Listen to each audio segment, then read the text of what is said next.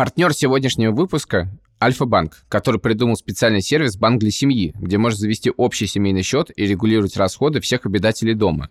Все это делать через приложение Альфа Мобайл. Я ненавижу детские дни рождения. Это самое омерзительное мероприятие на свете. Я, мне физически плохо от детских дней рождения, поэтому я стараюсь не то, что не устраивать, я стараюсь в них максимально не участвовать. Мне очень плохо на детских днях рождения. Я понимаю, что огромное количество не самых развитых интеллектуально существ, но очень много людей, которые очень много... Аккуратнее. Очень много уже могут, носятся по небольшому помещению и совершают огромное количество алогичных действий. Два по цене одного.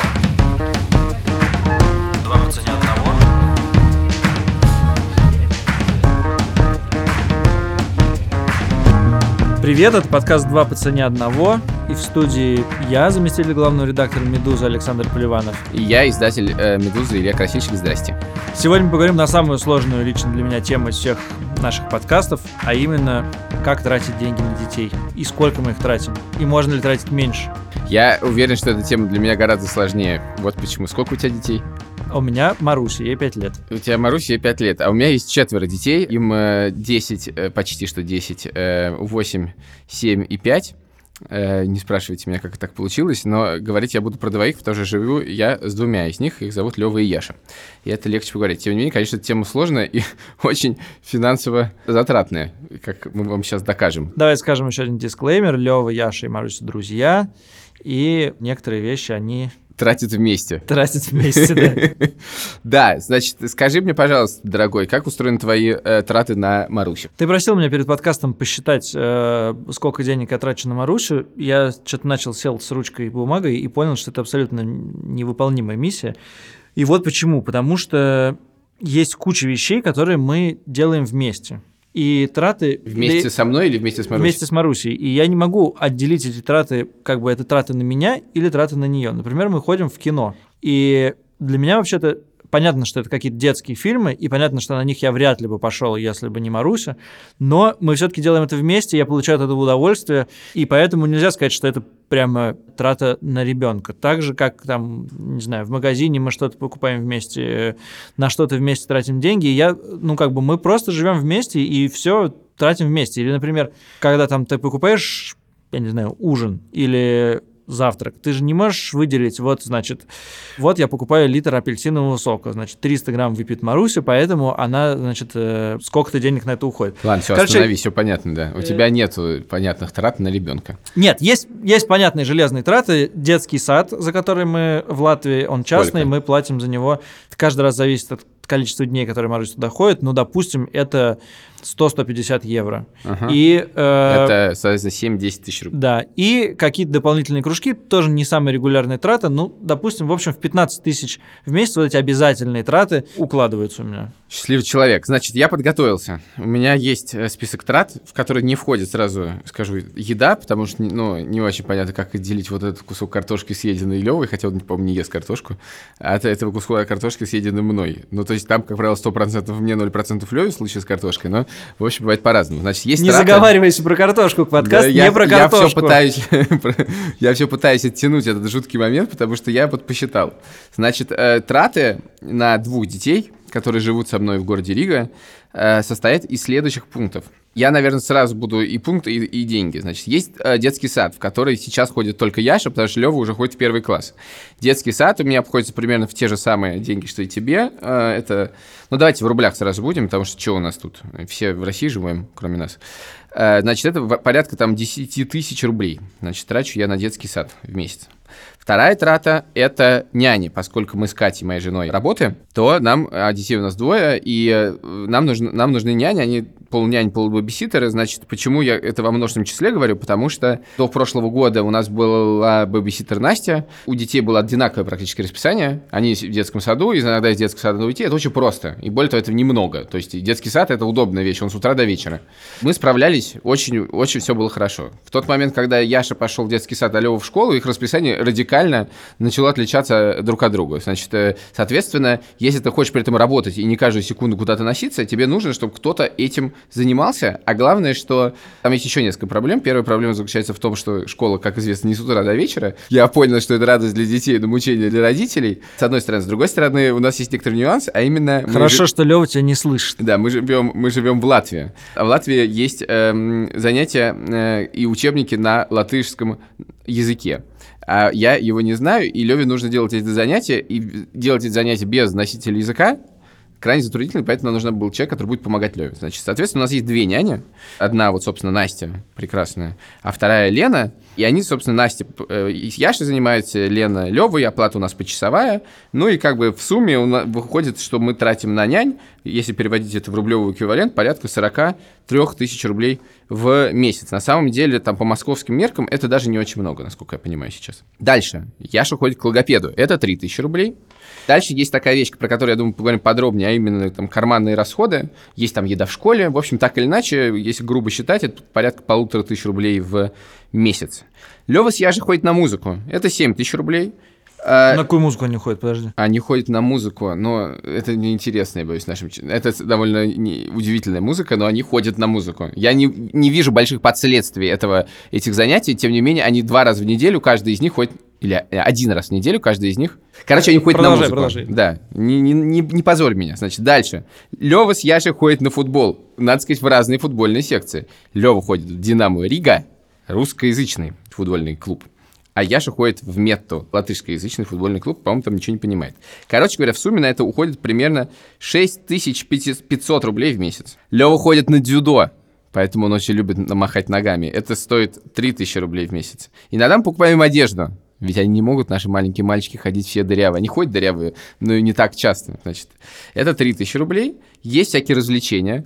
И я тут читаю в кино, они довольно часто ходят в кино без нас, например, с няней, а еще бывают школьные экскурсии, а еще бывает то, а бывает все. Это по грубым оценкам порядка 3500 рублей в месяц. Почему 500? Потому что мы считаем это как 50 евро, но это примерно так. Плюс есть всякое непредвиденное, что тоже надо иметь в виду. То надо сделать прививки, то что-то прописали, не знаю, вот Лёве недавно прописали массаж, счастливый человек, то надо купить билеты в Москву или куда-нибудь еще, э, они куда-то иногда ездят, я это считаю как условно 15 тысяч рублей в месяц. Итого, траты на моих двух детей у меня лично составляют 96 тысяч рублей в месяц, ну, будем для ровного счета считать 100, потому что понятно, что эта сумма довольно условная. Дофига! На этом, в принципе, можно закончить наш подкаст. Да, по-моему, такого длинного прескуранта мы еще не выдавали. Нет, 100 тысяч поразительная сумма э, для меня, и, э, не знаю, для меня еще и, кроме того, совершенно неподъемная. Я все-таки, не мне кажется, не могу себе позволить столько тратить. Слушай, ну вот это интересная штука, немножечко в сторону, но никто же из нас не заводил детей, думая о том, ско- думая о финансовой стороне вопроса, да? Да, ты об этом не думаешь. При этом, как в Штатах, очевидно, что, то есть мы еще в мягком режиме живем. В Штатах ты понимаешь, что если ты хочешь, чтобы твой ребенок получал высшее образование, тебе придется потратить на это такие гигантские деньги, что ты, ну, ты, тебе вообще-то стоит про это подумать каким-то образом. Я единственное, я действительно об этом не думал, и, ну, как-то мне вообще в голову не приходило думать о ребенке с точки зрения финансов. Ну, вообще звучит Но- странно, да? но я По пол- фактам нормально. Но я получил один финансовый совет от моего хорошего друга Миши Вележева. Он мне сказал, слушай, чем дети старше, тем ты на них будешь тратить больше. Это такое железное правило. Это очень печальный факт, потому что моим э, перечисленным двум э, мальчикам 5 и 7 лет, и, по-моему, все еще впереди. Да, это явно не предел, потому что дальше пойдут репетиторы, дальше пойдут э, какие-то увлечения, карманные деньги тоже перестанут быть полторы тысячи рублей в месяц. Кроме того, они, наконец, сами будут ходить в кино и без нянь. Да, им нужен будет компьютер. Слушай, ну это вообще очень сложная тема, потому что, в принципе, у тебя... э, Дело в том, что, да, это факт. Ну, то есть я, кстати, перечислил траты, обсуждать эти траты довольно бессмысленно. Мог бы Лева, могли бы Лева с Яшей не ходить на футбол? Наверное, могли бы, да? Могли бы мы, не, кто-то из нас не работать, и у нас не было бы няни? Ну, могли бы. Это не очень интересно обсуждать, потому что эти траты, они довольно формальные, но есть траты, которые гораздо менее, э, и которые на самом деле нету в этом моем прескуранте, что на самом деле говорит о том, что это не очень реалистичные цифры, и на самом деле я трачу, конечно, больше, мы с Катей тратим, конечно, больше, а именно то, что как бы уходит по ходу дела, да? И мне кажется, про это говорить гораздо интереснее, потому что это то, что наполняет нашу жизнь. Ты пришел в магазин, вот ты сказал, я не считаю то, что мы тратим в магазине. Понимаешь, уходит по ходу дела, в этом как бы как мы выяснили уже во многих этих подкастах, это вся жизнь моя состоит из этого. И в этом смысле траты на детей не являются специфической тратой. Мы все-таки, мне хочется поговорить о специфических тратах на, де- на детей. У меня все деньги уходят как сквозь пальцы куда-то. Ну. Как, я уверен, что если бы Маруси не было, они бы все равно уходили. Ну хорошо, вот смотри, я в этом я совершенно не сомневаюсь. Нам, знаете, извините, э, маленький офф топ нам присылают довольно много писем. Пожалуйста, присылайте нам письма, нам очень приятно их читать. И есть читатели, которые делятся с нами своими историями, а есть читатели, слушатели, которые нам говорят, «Поч- что вы нам говорите, вы ничего в этом не понимаете, почему вы это обсуждаете? Я э, хочу сделать важное заявление. Мы действительно мало понимаем в бытовых финансах, и мы не пытаемся вам объяснить, как это делать. Мы как бы э, вам с вами рассказываем нашу историю, и ее можно сравнивать с вашей. И, я уве- и как мы да- уже давно выяснили, что очень многие наши слушатели значительно умнее нас.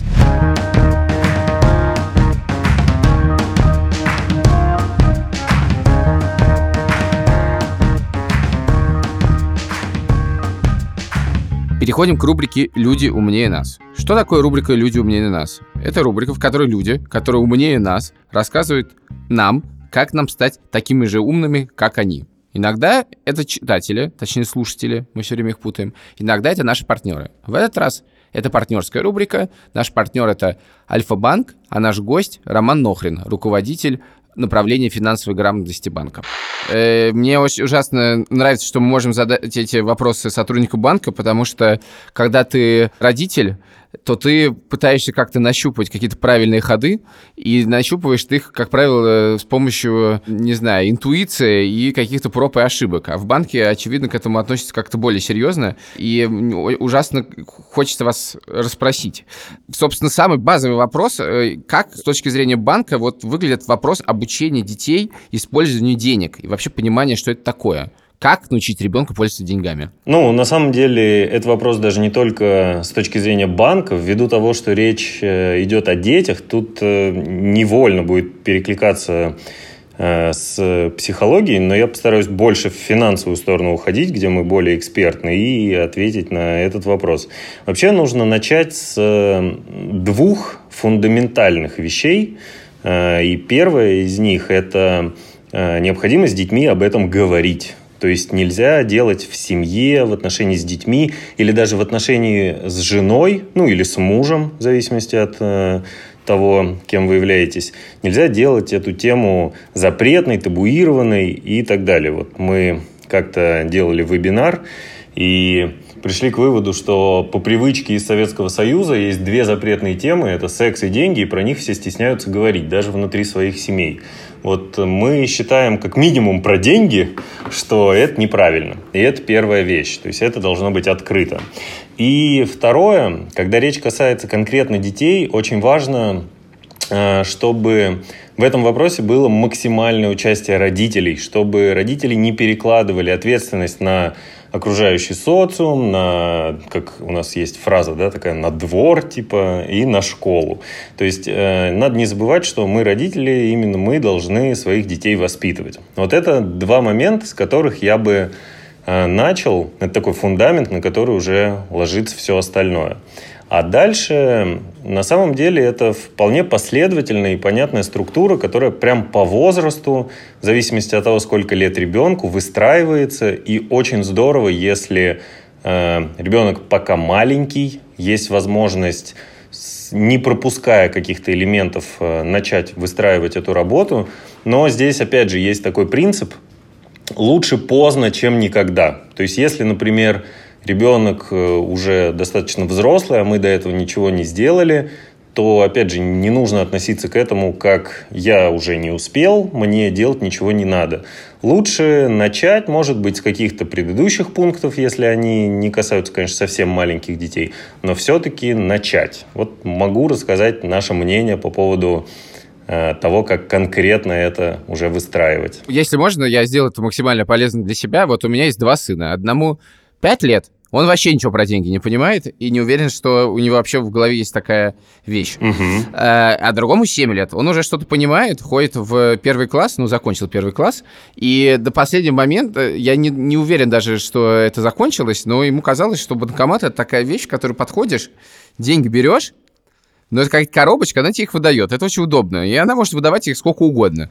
Мгм. Вот как быть и в первом случае, и во втором? Давайте начнем с пятилетнего. Вот там все просто, он ничего еще не понимает. Отлично. Вот мы как раз по возрасту и разбиваем те подходы, которые нужно использовать. До 3-4 лет с ребенком не нужно на тему финансов вообще никаких отношений выстраивать, потому что ну, как вы правильно сказали, и в 5 лет ребенок еще в этом плане абсолютно чист, а до этого, ну, абсолютно бесполезно, он пока, в общем-то, не ассоциирует себя даже как отдельную единицу, он постоянно с родителями, с мамой.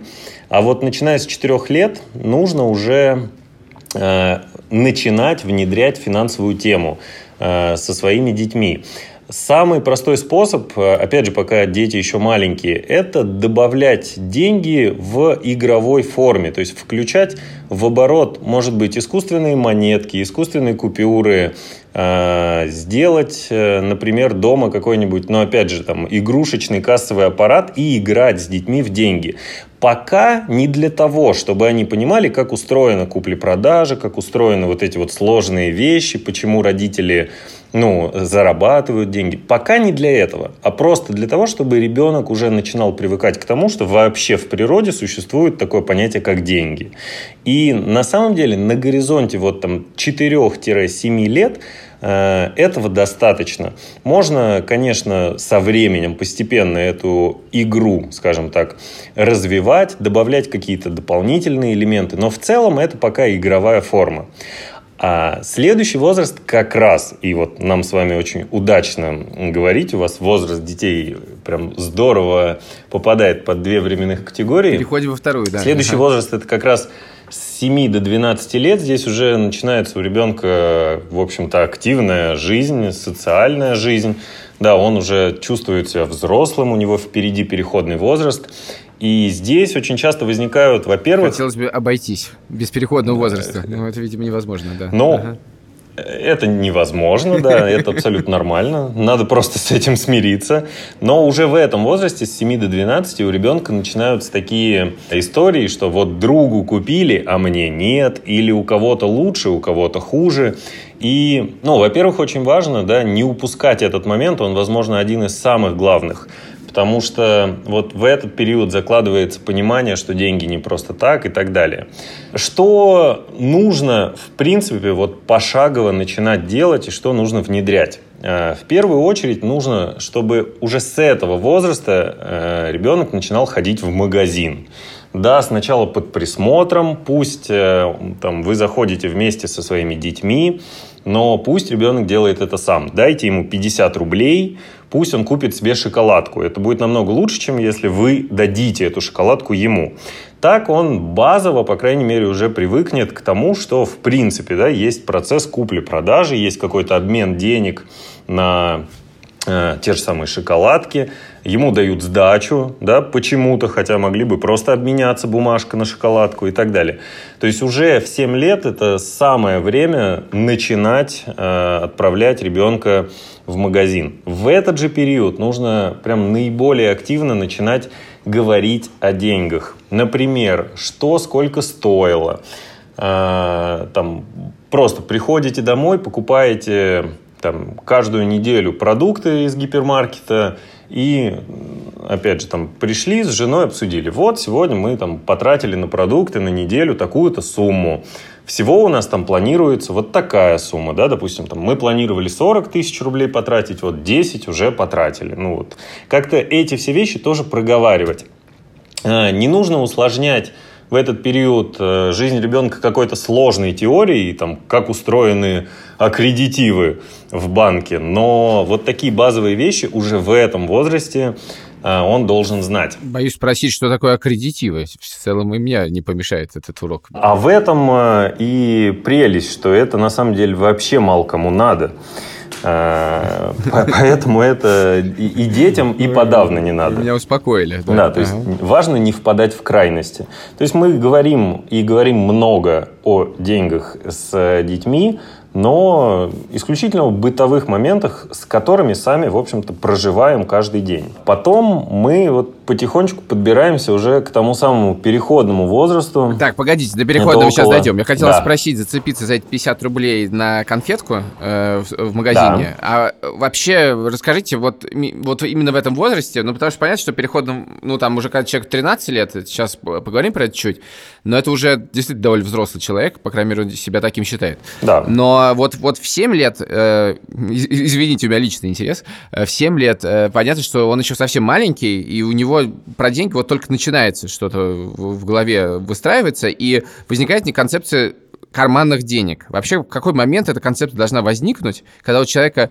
появляются свои деньги, и, собственно, у меня два вопроса. Первое, когда это должно произойти, и второе, в каком количестве, и третье, как их лучше выдавать. А, Вот прям по порядку я отвечаю. По поводу карманных денег. Вот как раз с 7 лет, когда он начинает ходить в магазин, это и есть тот возраст, когда карманные деньги надо внедрять. Я уже говорил про то, что изначально это должно быть под присмотром, да, то есть не нужно в день рождения, там, 7 лет, на следующий день дать 100 рублей и сказать, вот тебе карманные деньги. Возможно, он даже не поймет, что это такое.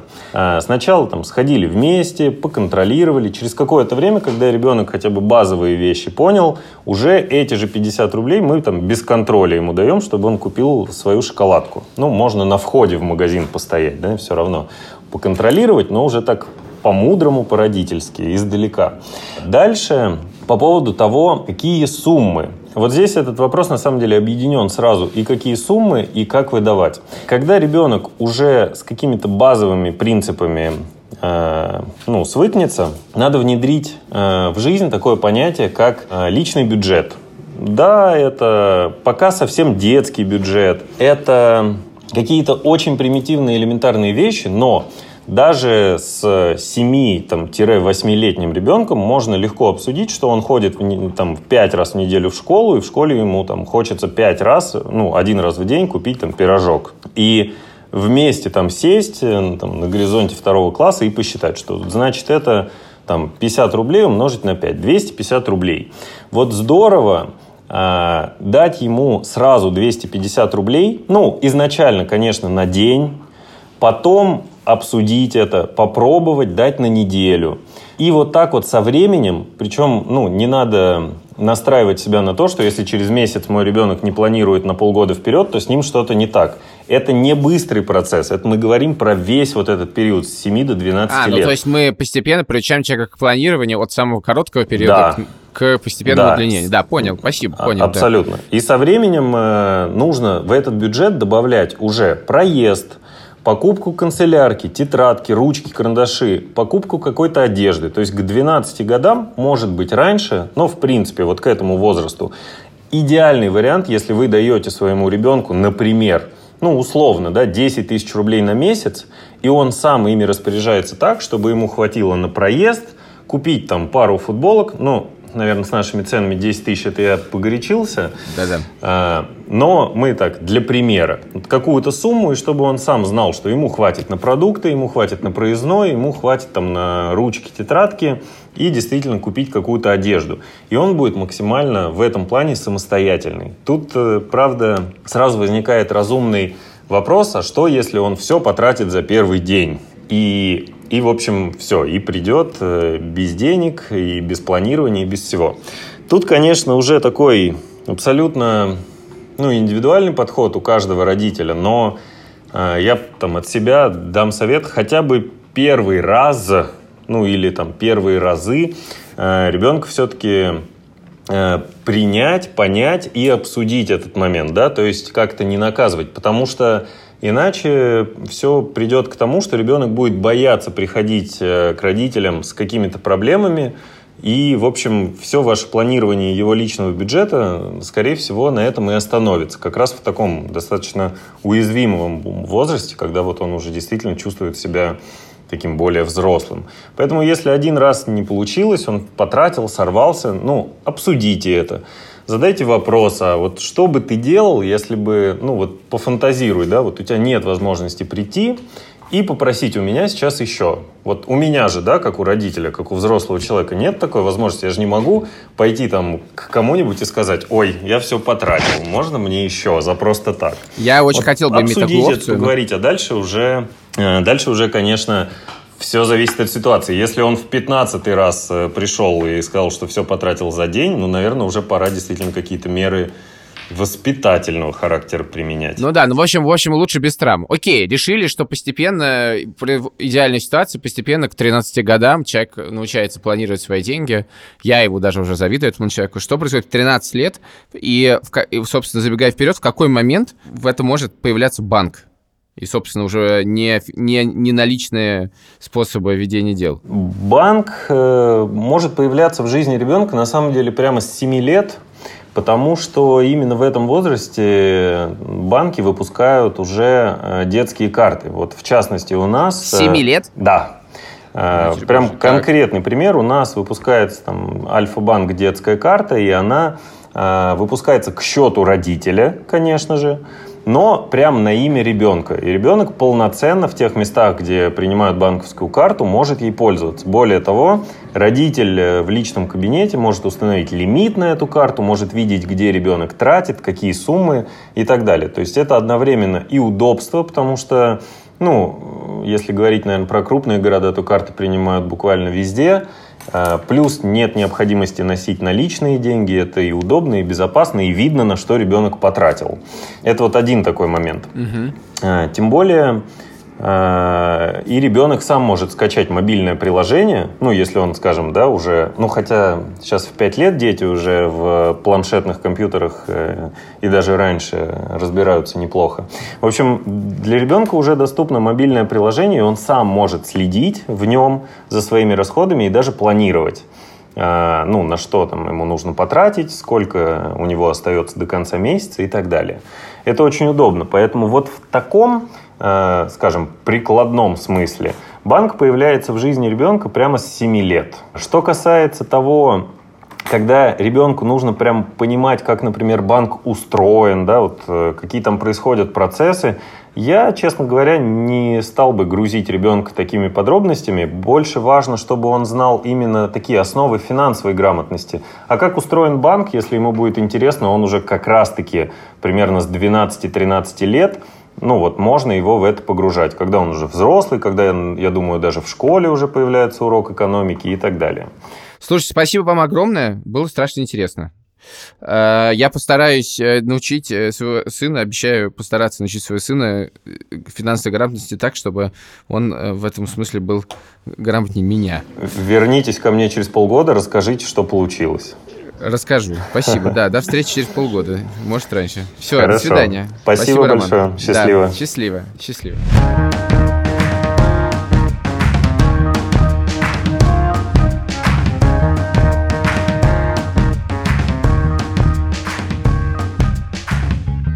Тем не менее, тем не менее, у нас как есть некоторые теории по поводу того, как тратить деньги, и мы им следуем иногда подсознательно. Вот, например, меня все время, почему я говорю про вот эти несознательные траты, которые у тебя деньги уходят сквозь пальцы, они действительно уходят, и у меня они уходят. Но вот ты находишься в магазине, да, и каждый раз, когда ты приходишь в магазин с Марусей, я уверен, происходит одно и то же. А именно Маруся что-нибудь хочет. И я понял, э, как я отвечаю себе на этот вопрос. Теория за этим небольшая, и я уверен, что неправильная, но она такая.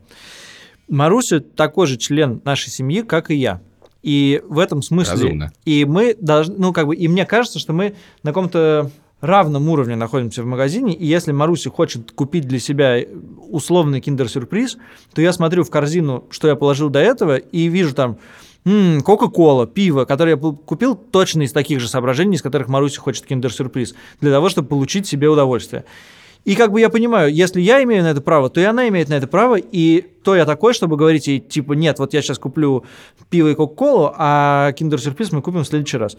Мне кажется, это неправильно. И наоборот, если ситуация, когда там у меня нет денег, или я забыл дома кошелек и осталось там немножко мелочи в кошельке, то я не буду как бросать все и не покупать какие-то важные вещи, типа там, я не знаю, картошки, молока и йогуртов, и покупать э, Марусе киндер-сюрприз. И объясню ей, слушай, у нас сейчас мало денег, мы тобой покупаем только самое нужное, поэтому извини в другой раз. Мне кажется, это честные, нормальные отношения, и Я бы хотел из, из них убрать всякую назидательность, воспитание, вот, вот это все. Ну, мне очень нравится, что ты говоришь, потому что у тебя это как-то укладывается в голове. У меня вот это в голове совершенно не укладывается. У меня есть какие-то очень много своих тараканов, с которыми я живу. И главный таракан такие, что и я, ну, я думаю, что это у много у кого есть. Я все время сравниваю детство своих детей с собственным детством. У меня как бы есть единственный опыт детский, это мой, естественно. Зато он самый мне понятный. Вот я знаю, как я жил.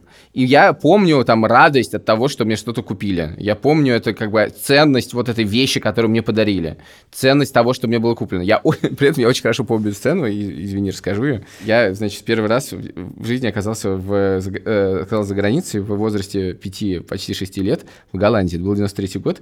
Я помню, с этого начинаются мои воспоминания в жизни. Я это очень хорошо помню. Я очень хорошо помню, как мы приехали в город Энсхеде. И э, там был магазин игрушек. И в первый же день, как мы, первое же утро, как мы приехали, мы пошли туда в супер... Сначала увидел супермаркет, уже, в принципе, достаточно в 93 году. Йогурты, там вот это все. А потом я видел магазин игрушек, и мне ничего не купили. И это травма, которую я э, запомнил на всю жизнь, потому что, ну, ты действительно, ты, тебе пять лет, ты первый раз в жизни увидел нормальный магазин игрушек, и ну, у тебя едет крыша от этого, и тебя то заводит, и точно так же выводит, и ты, в общем, как был без игрушек нормальных, так и остался. Я никогда это не забуду, но при этом я прекрасно понимаю, почему мне не купили никаких игрушек. Так к чему ты ведешь? Потому Я что сейчас травма на всю скажу. жизнь? Или Конечно, тому- нет, я просто, во-первых, конечно, хотел выговориться, но веду я вот к чему. Я понимаю, почему мне ничего не было куплено, потому что у моих родителей не было денег купить мне эту чертову игрушку. Я уже даже, я даже не помню, чего хотел, просто а, как бы не было денег ничего купить, у них не было денег. И я понимаю, что я, с одной стороны, сравниваю детей и ценность вот этой вещи, которую мне дали, купили мне этот киндер-сюрприз по себе, и я подсознательно, или да- да- даже сознательно хочу, чтобы эта радость была, и это а, ощущение ценности этой вещи было. А с другой стороны, я понимаю, что все, весь опыт, который у меня был, он идет на самом деле от крайне скованной жизни в 90-х годах, и понятно, ну, как бы жили, мы как бы, общем, были, ну, жили мы очень скромно, и мои дети, и мы живем вообще в жизни, ну, мы гораздо живем гораздо более обеспеченной жизнью. И более того, на самом деле, из-за того детства, которое у меня было, у меня есть ощущение, что я вот, у меня ничего-ничего не было, и сейчас я дорвался. Так что ты хочешь сказать, что ты своим детям э, хочешь воспитать то же самое счастье от приобретения? Я тебе или- хочу сказать, что я не знаю, что... моя проблема заключается в том, что я на самом деле не знаю, что я хочу воспитать, потому что я сам себе противоречу в этом всем, и я, собственно, сейчас как бы это некоторые признательные показания, потому что э, я понимаю, что мне, с одной стороны, хочется повторить собственный опыт, с другой стороны, я понимаю, что мой собственный опыт был, он, не- он был создан не... Повторить опыт, что ты имеешь в виду? Повторить Я опыт. не хочу избаловать своих детей. Вот. Понимаешь? Я не хочу избаловать При этом, на самом деле, я не понимаю, что такое избаловать. Потому что на самом деле, если я начну честно отвечать себе на этот вопрос, то я при- понимаю, что избалованные дети для меня в моей голове это те дети, которые в моем детстве могли себе позволить гораздо больше, чем я. И позволяли. И мне казалось это баловством. Это, то есть, это, возможно, это даже как бы детское ощущение зависти какое-то, да, которое теперь сквозь года и десятилетия переехал. И на самом деле транслировать это на детей, как мне кажется, ужасно неправильно. Ну, выбрать, каким образом. Потому что дети-то хотят всего. Ну, где ты идешь, да? И, и тут у тебя что-то продается, здесь тебя продается, там продается. Этого хотят. Это где стоп? Вот где этот стоп? Потому что я тоже... Проблема заключается в том, что я тоже всего хочу. То есть ты на месте своих родителей тоже бы не купил игрушку ребенку в 93-м году, будучи скован Нет, я, я говорю том- я, я не говорю про... Я говорю, что то, что мои родители мне чего-то не покупали, было связано прежде всего что они не могли этого купить. Когда у тебя есть естественный финансовый ограничитель, у тебя нет этих денег, то вот эта э, радость от полученной вещи, он автоматически возникает, понимаешь? Это как бы происходит помимо воли моих родителей. Они, если могли бы купить мне игрушку, они бы, конечно, ее купили. Ну хорошо, тогда тот же вопрос тебе задам, который ты мне задал. Вот вы идете с Левой и Яшей по магазину. Как ты определяешь, что купить, а что не купить? Из того, что они хотят. Я определяю это самым худшим образом из возможных. Я определяю это следующим образом. Я иногда, иногда у меня есть очень простая вещь. Я говорю, вы можете себе выбрать по одной вещи, но недорогой. Но я же не очень понимаю, что такое недорогой. А Лёва понимает, что такое недорогой? И как бы мы выбираем. Дальше они 25 раз их меняют, и мы что-то из этого покупаем. Но дальше я понимаю, что на самом деле все мое воспитание построено на следующем вещи. Я очень строго все разрешаю. То есть я говорю, можно купить только одну вещь. Говорит, можно нет еще? Нет. Ну, пожалуйста. Нет. Ну, пожалуйста. Ну, ладно. Ну, последний раз. Ну, как-то вот такое у меня воспитание. Это, чё, это полная чушь, это никакое не воспитание. То есть я показываю себя неприятным человеком, который при этом тратит кучу денег и все всем разрешает. Ну, как бы я в этом смысле понимаю, что веду себя чу- чудовищно непоследовательно. И на самом деле, кстати, конечно, наверное, балую детей, потому что баловство что это значит? Они понимают, что если они очень сильно меня прогнут, они меня прогнут. Пока ты говорил, я вспомнил одну вещь, на которую я стараюсь не вестись, хотя у меня тоже плохо получается. Я, если вижу, что Маруся хочет купить какую-то вещь, э, не исходя из ее качества, а исходя из бренда, то тут у меня случается стоп, и я пытаюсь ее либо отговорить, либо в крайних случаях запретить, потому что ну, я почитал про это немножко, действительно, э, дети с двух до шести лет очень подвержены рекламе, и э, даже маленькая реклама 10-20 секунд способна создать у них э, ассоциацию с брендом, и они будут его хотеть. И в какой-то момент так случилось с э, Марусей с Макдональдсом, когда она хотела в Макдональдс, э, она называла его кафе-мороженое, потому что я покупал ей там только мороженое какое-то время. И, значит, она все время говорила, папа, пойдем в кафе-мороженое, пойдем в кафе-мороженое. И я понимал, что это как бы уже ас- ассоциация с брендом, и мы в какой-то момент э, стали там меньше ходить в Макдональдс. Но, а вот ты сам, у тебя самого нету, ты говоришь, что вы на равных, у тебя нету ощущения, что покупаешь что-то из-за бренда? Да, ну вот именно я тебе говорю, что тут моя теория немножко прогибается. Да, у меня есть, я, безусловно, покупаю Кока-Колу из-за бренда. Да, но мне просто кажется, что на самом деле ты- то, что ты сам говоришь, как действительно дети, кажется, очень сильно подвержены маркетингу. Я сам не могу, я не могу их за это осуждать. Я довольно сильно тоже подвержен маркетингу. У меня вот это вот, э, это, э, у меня это все есть, вот, страсть к э, известному. Но мне кажется, у них весь мир из этого состоит. То есть, например, то, как они, например, смотрят мультики, да? То есть они смотрят мультики в Ютубе, и дальше они хотят все, а дальше все это из этих мультиков продается в магазинах. И они хотят все это из этих мультиков. Что с этим делать? Ну, кстати, я это прям не замечал, что прям все. Какой у Маруси любимый мультик? Сложно сказать, э, у нее меняются, ну, Ну, Now. Сейчас что? ну что там, свинка Пепа, что там еще? Свинка Пеппа. Ты отстал, ты не знаешь, что смотрит твоя дочь. Ей уже давно не интересна Свинка Пеппа. Нет, сейчас действительно э, неинтересно. Она смотрела очень много этой Маша и Медведь. Маша и Медведь. Ну ты как Сейчас думаешь? она перешла на смешариков. Хорошо, если она вдруг увидит тапочки, на которых будет, э, будут смешарики, она захочет эти тапочки? Не факт, вот я знаю, это не факт. В смысле, что она может удивиться и посмотреть и показать на них, но ощущение, ну, как бы владеть у нее нет. Ну, тап- окей, про ну- тапочки уж точно. Слушай, давай э, перейдем немножко к, э, к практике. Нам еще есть что обсудить. Э, Ты даешь детям карманные деньги? Яши нет, это бессмысленно. Я хотел бы на это посмотреть. У Яши есть собственный кошелек. Я же не умею считать. Яша не умеет читать. У Яши есть собственный кошелек, набитый, кажется, копейками и, руб- и ру- монетками рублевыми, но это не, не- не является... Ну, в смысле, это игра. У Лёва, Лёве мы даем карманные деньги в количестве 20 центов в день. Работает не очень хорошо. На как бы, чего хочется добиться? Ну, как, ты даешь Марусе карманные деньги? Ну, вот у меня та же проблема, что и с Яшей, она пока не очень хорошо считает, но она как раз на- начинает это делать, и у нее есть тоже свой кошелек, в котором есть какие-то деньги, и, они, и она может их потратить в Риме там, на мороженое или на конфеты. Это нерегулярные, э, не- нерегулярные платежи, скажем так. Да, но мне кажется, что вообще детям нужно аккуратно, очень аккуратно, не травмирующе прививать я думаю, что просто Марусь маленькая еще для этого, и я что тоже маленький еще для этого, никакой проблемы в этом нету, но поскольку Леве уже 7, э, он ходит в школу, ну, как детям надо постепенно при- прививать ощущение понимания, ну, как бы, как устроены деньги. Даже, в смысле, цен, ну, что, что такое деньги, чтобы они понимали, что вот это стоит столько-то, это столько стоит, столько-то. Ну, поскольку мы живем в мире денег, то хотелось бы, чтобы, чтобы люди, входящие в этот мир постепенно, ну, как бы, относились к этому здраво, и вообще хотелось бы, чтобы, например, они выросли более финансово грамотными, чем я, например. Чтобы это, чтобы вообще отношение с, день, с деньгами было не травмирующим, но э, при этом осознанным. Значит, мы даем Леве под эти, под эти 20 центов, но я объясню, почему это плохо работает. Мне кажется, что это работает плохо по нескольким причинам. Во-первых, потому что когда мы начали ему давать, он не до конца понимал, что это значит. Во-вторых, потому что, потому что мы, на это на самом деле наша, наверное, специфическая европейская, извините, проблема, потому что в Евросоюзе монеты гораздо более ценная вещь, чем в России. И как бы 20 центов или монетка в евро – это действительно деньги. А моне- с монетками бывает такое, что они куда-то выпадают, где-то валяются, и ну, как бы у нас есть такая ситуация, э, ситуация, что как бы по дому раскиданы какие-то монетки. Они выпали из кармана, они где-то лежат. И как бы дети их подбирают, да, и когда ты, ты, ты копишь по 20 центов в день, да, а вдруг нашел евро, вся это, все это копление 20 центов обесценивается. Ну, смысле, есть более простой способ... э, Есть более простой способ, э, простой способ э, собрать гораздо больше денег, а именно просто посмотреть по углам. Вот, это... И дальше мне просто кажется, я на самом деле для себя не до конца понимаю, какая сумма должна быть нормальной для того, чтобы давать детям. Потому что она должна быть, с одной стороны, небольшой, а с другой Может, стороны, деньги просто не ощутимой. раскидывать? А? Может, деньги просто Ну, не можно не раскидывать? раскидывать, у меня из кармана все упадает, я не могу ничего с этим сделать. Они все равно будут местами что-то там валяться. У нас там есть, не знаю, там э, какая-то емкость, где мы храним мелочь. И оттуда, собственно, выдаем Леве эти 20 центов. Эти, ну, то есть деньги бывают, что они каким-то образом как бы детям попадают. И мне кажется, что когда ты копишь... по- Во-первых, ты по 20 центов мало на что можешь накопить. И опять же, тут есть проблема с первой, с первой вещью, которую я тебе говорил. Вот ты копишь на 20 центов. Вот ты захотел накопить на киндер-сюрприз, да? Он стоит условно 70 центов. Ну, я не помню, сколько он стоит точно, но что-то такое. И это 3,5 дня копить деньги, да?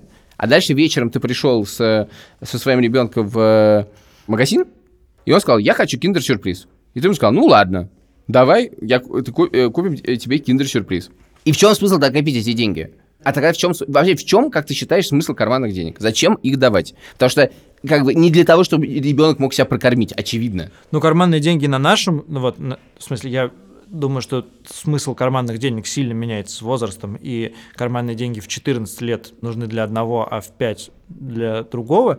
Я думаю, что сейчас они выполняют у нас ровно те же функции образовательные. Ты начинаешь понимать ценность денег, ты начинаешь понимать, сколько стоит киндер-сюрприз, и ты начинаешь э, понимать, как бы, стратегии с этим связанные, да, в этом смысле мне кажется, что вообще не, не очень важно, сколько давать, э, потому что даже при наличии 20 центов постоянного дохода в 20 центов в день у тебя появляются разные стратегии. Ты можешь копить условно на лего, ты можешь каждый день их проедать, ты как бы начинаешь, э, начинаешь чувствовать эти стратегии. Я помню тоже, что когда у меня появились карманные деньги, то мы все время с братом как бы обсуждали стратегии, как мы их будем тратить. И в этом смысле, мне кажется, тебе не нужно переусложнять. Стратегии они сами найдут. Не надо думать за них, что они могут на эти деньги сделать. Это их дело. И ты это как, знаешь, поставить условия игры и потом как бы самому придумывать, какие могут быть э, сценарии. Сценариев будет, мо- может быть очень много. Это на то как бы и жизнь. И у каждого есть свой мозг. И у Левы уже вполне хорошо э, работающая голова на плечах, которая придумает такие стратегии, которые тебе не снились. Не, не усложняй. Может быть, ну, знаешь, в школе была история, одному ребенку э, дали, папа дал, э, кажется, 10 евро, ему надо было что-то там, ну, в общем, он должен был вернуть сдачу чего-то, он, естественно, ни- ни- никакой сдачи не вернул, и вся, весь класс гулял. Вот это я понимаю, на кар- карманные деньги. Просто весь класс гулял. И это стратегия. И это, безусловно, стратегия. Мне более того, это нравится, потому что действительно, ну, есть, есть проблемы с этим, но ты как бы всем, ты как бы сделал хорошо всем. Это здорово. Считаешь ли ты, что Леве можно дать денег за сделанную работу? Нет, я не очень считаю, что это очень плохо. Дай мне, дай мне перечислить. За уборку своей кровати, за уборку своей комнаты, за э, то, что он посадит какое-нибудь деревце, растение, огурец, за то, что он уберет со стола, за то, что он пропылесосит, за то, что он выгуляет, ну, у вас нет животных, за то, что он выгуляет домашнее животное, за то, что он сходит в магазин и купит что-то. Я не знаю, за, за то, что он помоет машину. Сложно мне представить такую ситуацию. Но- Что-нибудь из этого. Не- Нет, я, мне очень не нравится вообще идея, когда близкие члены семьи входят в товар денежные отношения. То есть, что это значит? Это когда ты за услугу что-то получаешь, денежное, деньги, собственно, получаешь. Мне кажется, это неправильно. Я могу сказать, сказать, что Лева сходит в магазин и может тебе купить там что-то вкусненькое себе и Яше. Я вообще не вижу. Ну, так, даже если не он сходит, я боюсь, это все равно этим закончится. Э, Но мне очень не нравится идея э, платить собственным детям. В принципе. Мне тоже не нравится эта идея, хотя, насколько я понимаю, она страшно распространена в Европе и вообще в западном мире, в смысле и в Америке. И я Да. открыл просто буквально первую ссылку в Daily Mail э, перед этим подкастом и обнаружил, что из карманных денег существенную часть в Англии, согласно опросам детей, составляют именно деньги за, за какие-то услуги родителям. И э, там совершенно потрясающе, что, например, самая популярная статья доходов детей – это babysitting с собственными детьми, с собственными братьями и сестрами. Это у меня немножко в голове не укладывается, но я не знаю, давай попробуем как-то понять. Мне хочется понять, почему нас это смущает. Да, да, да. Это Именно, наше именно этот вопрос я хочу, хочу, прошлое. хочу тебе задать. Э, Я хотел, это нечестно, вообще-то я хотел задать этот вопрос тебе. Интересно, ну, правда, я все-таки тебе его задам. Это наше социалистическое, социалистическое прошлое или это... э, почему нас это смущает? Не знаю. Я, исходя из тех теоретических предпосылок, о которых я рассказал в начале подкаста, мне кажется, что если как бы у нас общий бюджет, и мы на все тратим вместе, то невозможно представить, что мы друг другу будем платить. Я не могу себе представить, что, например, я плачу э, моей жене Тане за то, что она, не знаю, сидит с ребенком после шести, а я обычно прихожу там часов в 9 с работы. А я думаю, Ну, слушай, дикость У же. меня мысль, ну, я тоже считаю, что дикость. Я хочу понять, почему мы считаем, что это дикость. Я думаю, мне кажется, что мы просто подсознательно считаем, что деньги это что-то неприличное. Обсуждение денег это что-то неприличное. Вообще во всем этом есть некоторый элемент неловкости. Деньги это не то, что, что хочется, про что, то, что хочется думать поменьше, обсуждать поменьше. И действительно, если ты начинаешь эти отношения денежные вставлять в семейные отношения, это, это дичь. Это просто неприлично. Ну, скажем, это не, не- это не просто, это, как нам с тобой кажется, это неприлично. Я просто на самом деле не уверен, что это неприлично. Знаешь, это нам так кажется. Сегодня как раз выходит Шапито, в, или уже вышло Шапито в «Медузе», про родителей, которые подали в суд на своего 30-летнего безработного ребенка, который жил с ними. Они требовали, чтобы он от них съехал. И э, суд удовлетворил их иск, и он должен съехать от них. Так. Вот как бы почему это шапито П- для нас? Как ты, наверное, правильно говоришь, потому что такие вещи как бы вроде как мы все родные люди, что у нас какие-то товарно-денежные отношения будут. Наверное, ты прав. Наверное, ты прав, но мне кажется, это слишком простое объяснение еще. Ну вот как бы мы другие, мы думаем о деньгах не так, как европейцы. Для нас это что-то более священное и непроговоренное. Да, наверное, это все так, но Но у нас это более священно, потому что мы выросли из культуры, где де- деньги не- имели крайне специфическое э, значение. Наши родители нам это передали, безусловно. Потому что когда ты живешь в коммунистической стране, деньги работают очень странным образом. И я не могу сказать, что это, эта странность правильная. да нет, мне, мне это как раз кажется странность платить э, собственным детям Так нет, за... ты что ты с собой споришь? Мне тоже так кажется. Я хочу понять, почему это так. Просто смотри, э, вообще история про... Мне очень нравится, я не слышал эту историю про съехавшего сына. Вообще-то это, ну, вообще-то круто иметь такую опцию.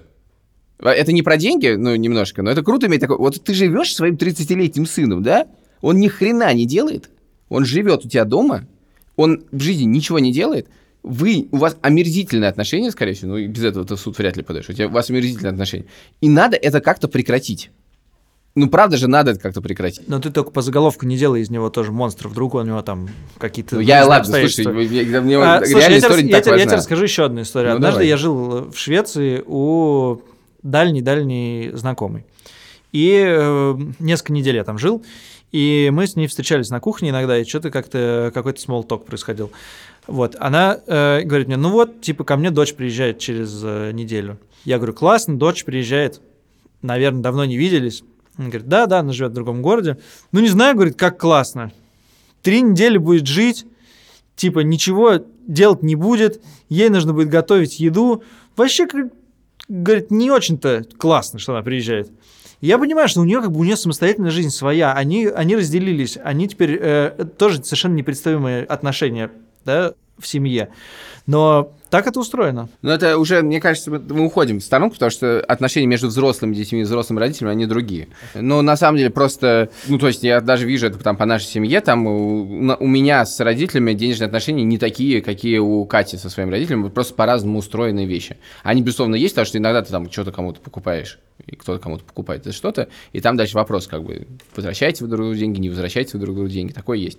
Не будем про это подробно, но тем не менее. Значит, мне кажется, что, мне кажется, они очень понимают, что делать с этими товарно-денежными отношениями. Они на самом деле очень... Причем мы как раз понимаем, не, мы не, не, делаем, не, да. не устраивает. Ну, я просто думаю, что во многом они, наверное, у- упрощают, очень многие вещи в жизни упрощают. Другое дело, что... Я вот не почему знаю- я боюсь денег? Я, мы это говорили в самом начале в одном из подкастов. Почему я боюсь денег? Потому что из-за денег очень часто ссорится. Нет, поссориться со своими детьми из-за денег, это вообще худшее, что я могу представить.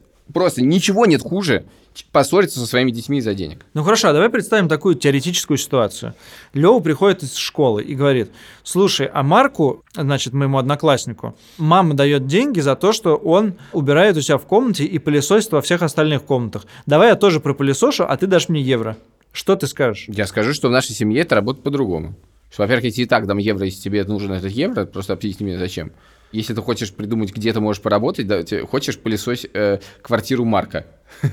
Так, давай поговорим еще об одной животрепещущей теме. Это подарки детям. Э, Есть ли у тебя какое-то ограничение по бюджету на подарки детям? Как ты устраиваешь их день рождения? Как, э, как это устроено? Сколько ты на это тратишь? Я, э, я ненавижу детские дни рождения. Это самое омерзительное мероприятие на свете. Я, мне физически плохо от детских дней рождения, поэтому я стараюсь не то, что не устраивать, я пытаюсь- стараюсь в них максимально не участвовать.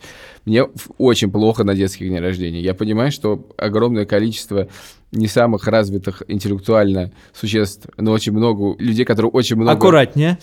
очень многое уже могут, носятся по небольшому помещению и совершают огромное количество алогичных действий. И это происходит очень, очень громко, и я совершенно не понимаю, зачем я там нахожусь. Поэтому мне действительно просто очень плохо. Я очень тебя прошу, давай не будем обсуждать устрое- ус- устройство детских дней рождения, но обсудим подарки. А, Я довольно много времени, э, довольно долго привыкал к тому, что ценность подарка, особенно для детей, у взрослых немножко портится в этом смысле мозг, для детей ценность подарка совершенно не, не связана с тем, сколько этот подарок стоит. Просто совсем. Подарок за условные 5000 рублей может быть для ребенка, э, ну буквально подарок за, за 5000 рублей может быть для ребенка гораздо менее э, приятным, чем подарок за 50 рублей. То есть ты можешь сделать что-то совсем... Я просто понял, что вообще история с подарками не денежная. Она вообще к деньгам имеет довольно условное отношение. У тебя нет задачи дарить детям дорогие подарки.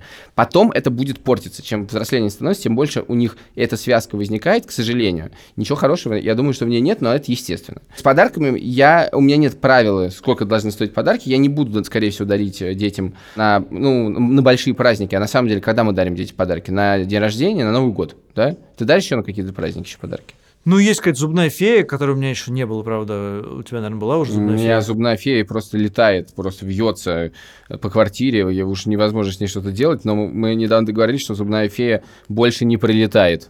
Ну, она, она прилетала много раз. У меня есть некоторая теория насчет подарков. Она такая, поскольку мы живем в другом городе, то когда мы, как только мы приезжаем в Москву, то э, ребенка абсолютно задаривают. Бабушки, дедушки, другие родственники, все хотят ребенку что-то подарить. И поскольку на Новый год так случилось, что это у нас семейный праздник, и мы часто его проводим в Москве, то количество подарков все разумные пределы переходят. И поэтому, например, мы либо ничего вообще не дарим на, день, на Новый год и считаем это в, в порядке вещей, а еще бывает, что мы договариваемся, с, например, с э, братом моей сестры, у которого двое детей, что мы, э, что у нас пакт о ненападении, мы не дарим друг другу, ну, семьями друг другу подарки, в смысле дети не дарят друг другу подарки, и мы эти деньги потом тратим вместе на что-то на что-то классное. На пиво. Если бы. Э, Второе. Ты не хотел говорить о устройстве праздников, но вот про устройство я все-таки хотел бы сказать одну вещь, что мне кажется, тут я честен перед собой Ты не устраиваешь эти праздники. и, и в смысле, честен своей теории, о которой я все время возвращаюсь в этом подкасте.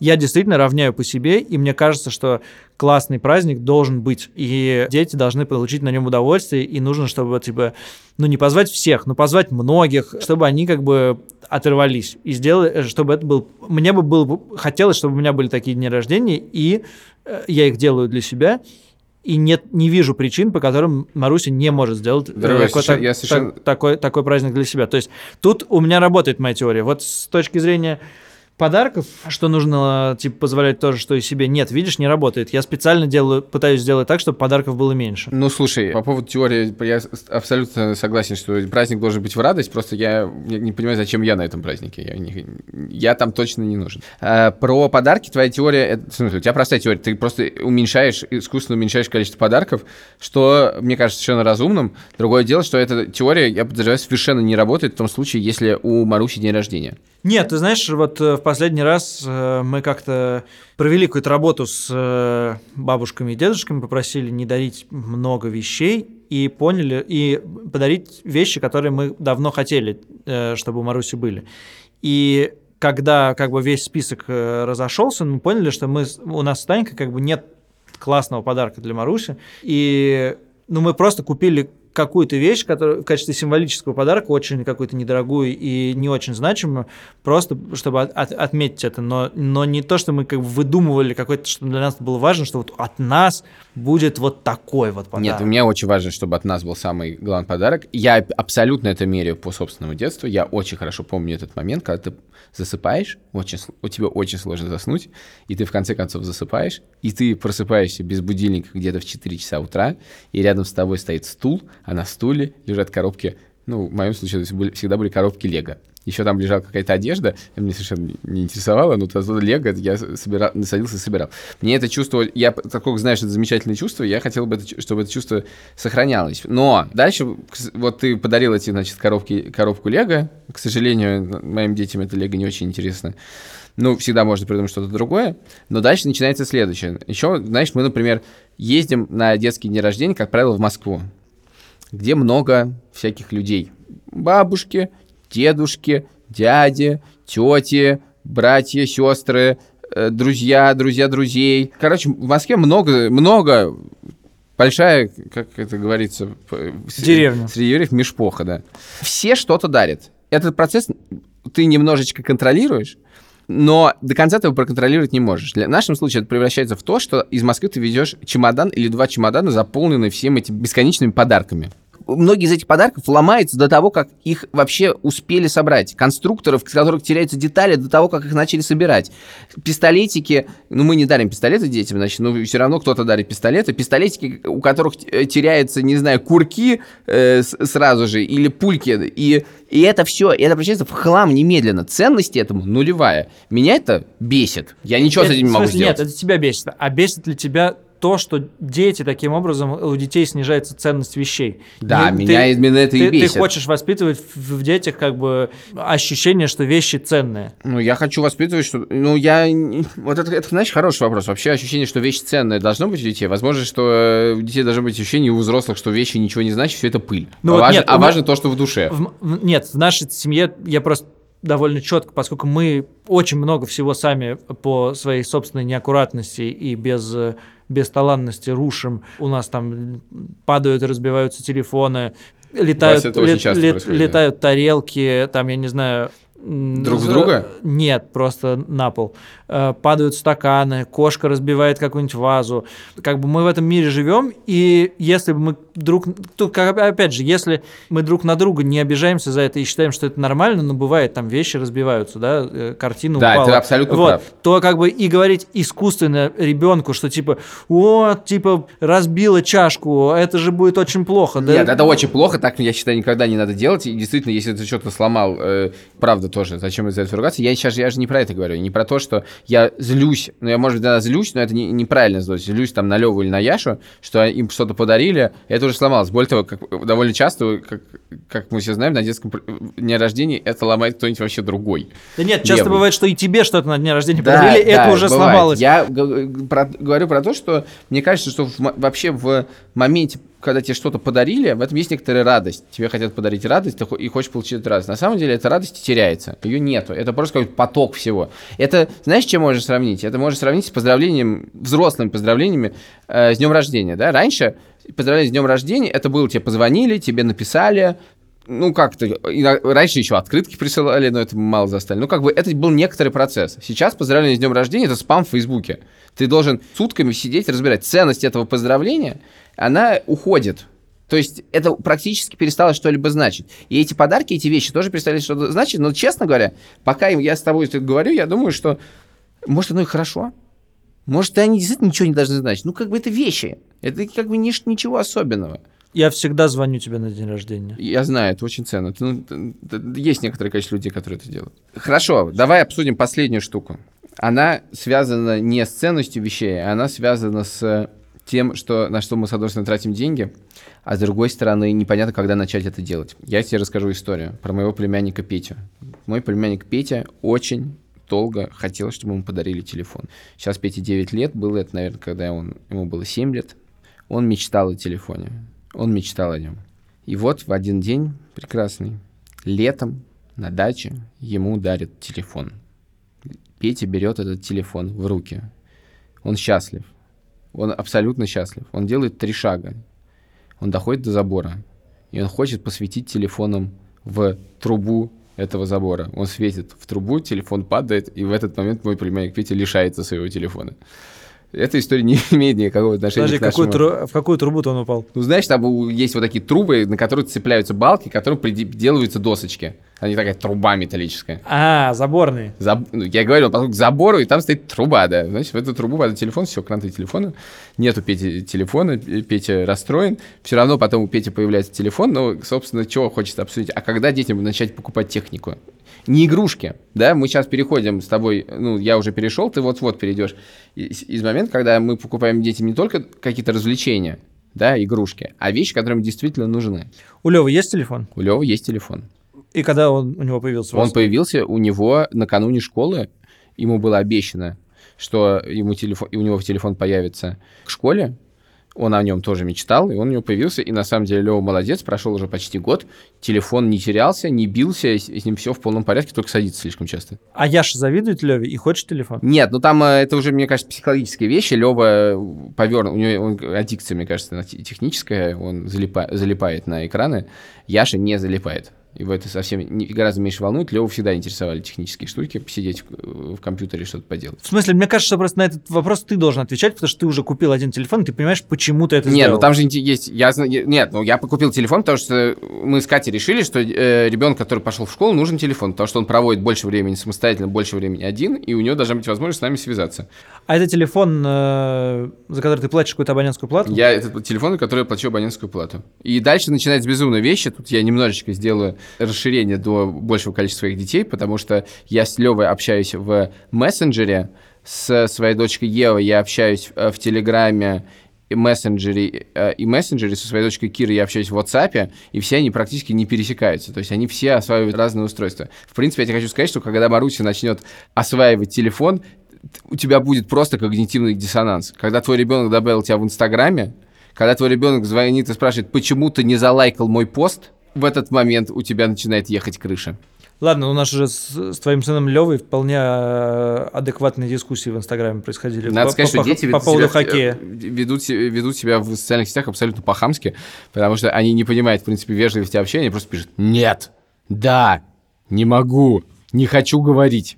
Да, мы не ушли в другую тему, давай Да, про, да, про подожди, телефоны. стой. Ну вот у Левы сейчас есть телефон. Я полагаю, что это не какой-то iPhone последней модели. Ну нет, вообще это первый вопрос. Какой телефон покупать ребенку? Значит, я точно считаю, что первый телефон ребенка не может быть iPhone. Во-первых, это очень странное расходование денег, потому что вероятность того, что первым телефоном что-то случится, очень высока. Во-вторых, потому что, мне кажется, это больно жирно. Дальше, конечно, возникает э, неприятный, гадкий момент школы, когда все смотрят, а у тебя телефон такой, у меня телефон секой. У нас, кажется, такой проблемы нету. Вот, и Лева никогда не говорил, ну, то есть он говорил, типа, я хочу iPhone, но это был как в проброс, и идеи фикс это не стало. Я считаю, что первый телефон... Да, есть еще идея, ты знаешь, такая, что первый телефон надо покупать кнопочную Nokia Почему? чтобы этот телефон нужен для того, что... Вот такая, знаешь, телефон нужен для того, чтобы звонить. По-моему, это полный бред. Вот тут я... Даже мо- моя вот эта идея, что должно быть как в моем детстве или там в взрослом возрасте, не работает, потому что, ну, ребята, ну, 2018 год. Ну, слушайте, ну, мы живем в экранах, мы живем в компьютерах, мы живем в телефонах. Это наш основной способ вообще коммуникации с миром. И лишать ре- ребенка... теле- Телефон ребенку нужен зачем же, зачем и тебе. Да, и лишать ребенка возможности в детстве научиться этим пользоваться так, как этим пользуется весь мир, и это какой-то полный абсурд. Я, честно говоря, считаю, что абсурд, что в школе их пишут на листочках, и они не печатают в компьютерах с первого класса. Мне тоже кажется, что сейчас это очень странно. Подожди, Но это я- другая история. Нет, хочу задать тебе еще несколько вопросов. А у вас дома есть домашний компьютер, которым все, все Э, члены семьи У нас пользуются? нет дом- домашнего компьютера. У нас, ну, у нас есть э, старый катинг э, ноутбук, который формально считается Левиным компьютером. То есть у Левы как бы есть свой компьютер. И он Я может, скажу если так, у, какие-то... во-первых, какие-то- у детей есть iPad, на котором они смотрят мультики. Раздолбанные, очень старые, по-моему, чуть ли не первая версия iPad. А ему в школе еще компьютер ни зачем не нужен. Ничего он не может с помощью Ему компьютера делать. нужен компьютер в школе. У него домашние задания есть какие-то там, э, которые проходят, там они в интер... какая-то программа в интернете, что-то. У него есть E-класс. E-класс — это как электронный дневник в России, когда задают домашние задания, ему тоже надо туда ходить. Нет, это То все есть- как бы есть в школе уже. То есть э, ему скоро понадобится компьютер. Ему, э, я думаю, что скоро понадобится компьютер, и мне кажется, это абсолютно нормально, потому что, я, ну, я еще раз говорю, очень странно, что дети все домашние задания делают на бумажках. То есть тебе кажется, что современный мир устроен таким образом, что ребенку нужен телефон прям с первого класса и с начальной школы компьютер. Ну, э, я думаю, что... И ка- без этого его жизнь как бы будет существенно хуже. И твоя.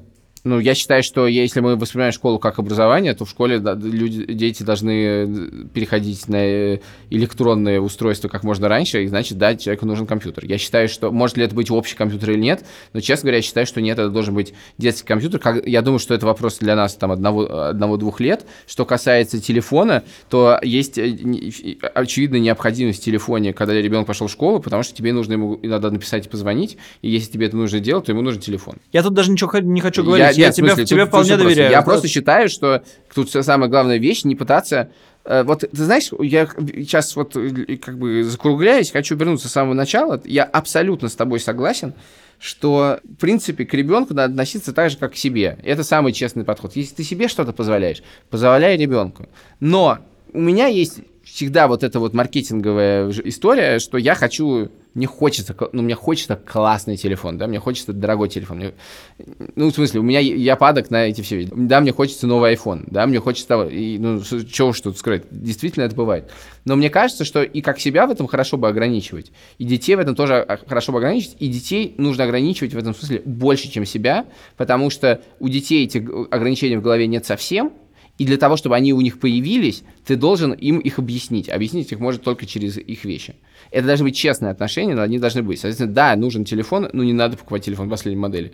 Да, нужен компьютер, но не надо покупать как бы топовый MacBook Pro. Но это это очень, это очень странно. Логично?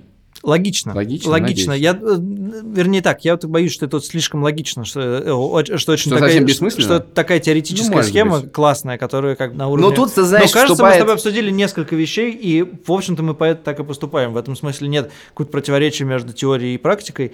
Я хочу сказать последнее, что на самом деле я вот сказал, что в моем детстве э, то, что мне доставалось, было ограничено во многом финансовыми возможностями моих родителей. И я думаю, что это ограничение по-прежнему является для нас самым главным. Мы не с тобой не доросли до того момента, когда мы можем позволить нашим детям купить вообще все, что угодно. И эти ограничения все равно так или иначе работают. Я думаю, что действительно в этом самое главное быть с детьми честными и логичными. Логичными, по- потому что иначе мы просто сведем их с ума. Я хотел бы в под конец, опять же, как водится, попросить наших дорогих слушателей, если кто-то дослушал до конца, расскажите нам, как вы со своими детьми общаетесь. Расскажите нам, пожалуйста, что мы делаем не так.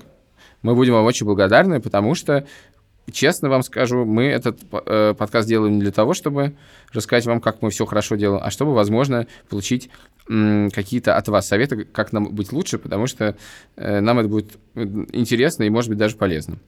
Может быть, у кого-то кто-то жестко строит свой бюджет, и, например, есть какие-то откладывает суммы, больше которых он точно не тратит на детей, и тогда интересно, что возникает, когда эта сумма превосходит этот лимит и так далее. Я думаю, что тут есть о чем поговорить. Я думаю, что у каждого есть какие-то классные про это истории. Не стесняйтесь нам писать. Не Куда, стесня- скажи, писать?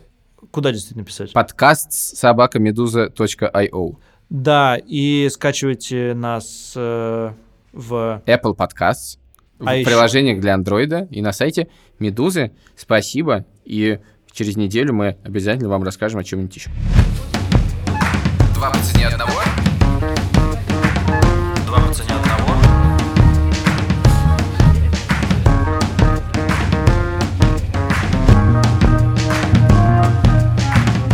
Ты думаешь, если бы на нашем месте были э, Танька и Катя, этот подкаст был бы абсолютно другим? Я очень боюсь всегда, что моя жена послушает то, что я несу. Да-да, я тоже э, ей поэтому говорю, что у меня очень плохой голос, не слушай меня, пожалуйста.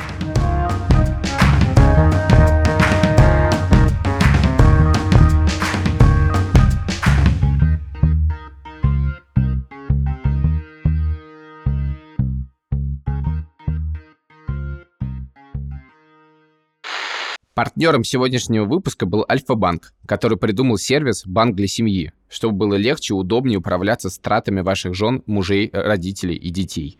Для этого достаточно открыть семейный счет и завести к нему дополнительные карты. Кстати, среди них есть и детская, дизайн которой можно выбрать вместе с ребенком.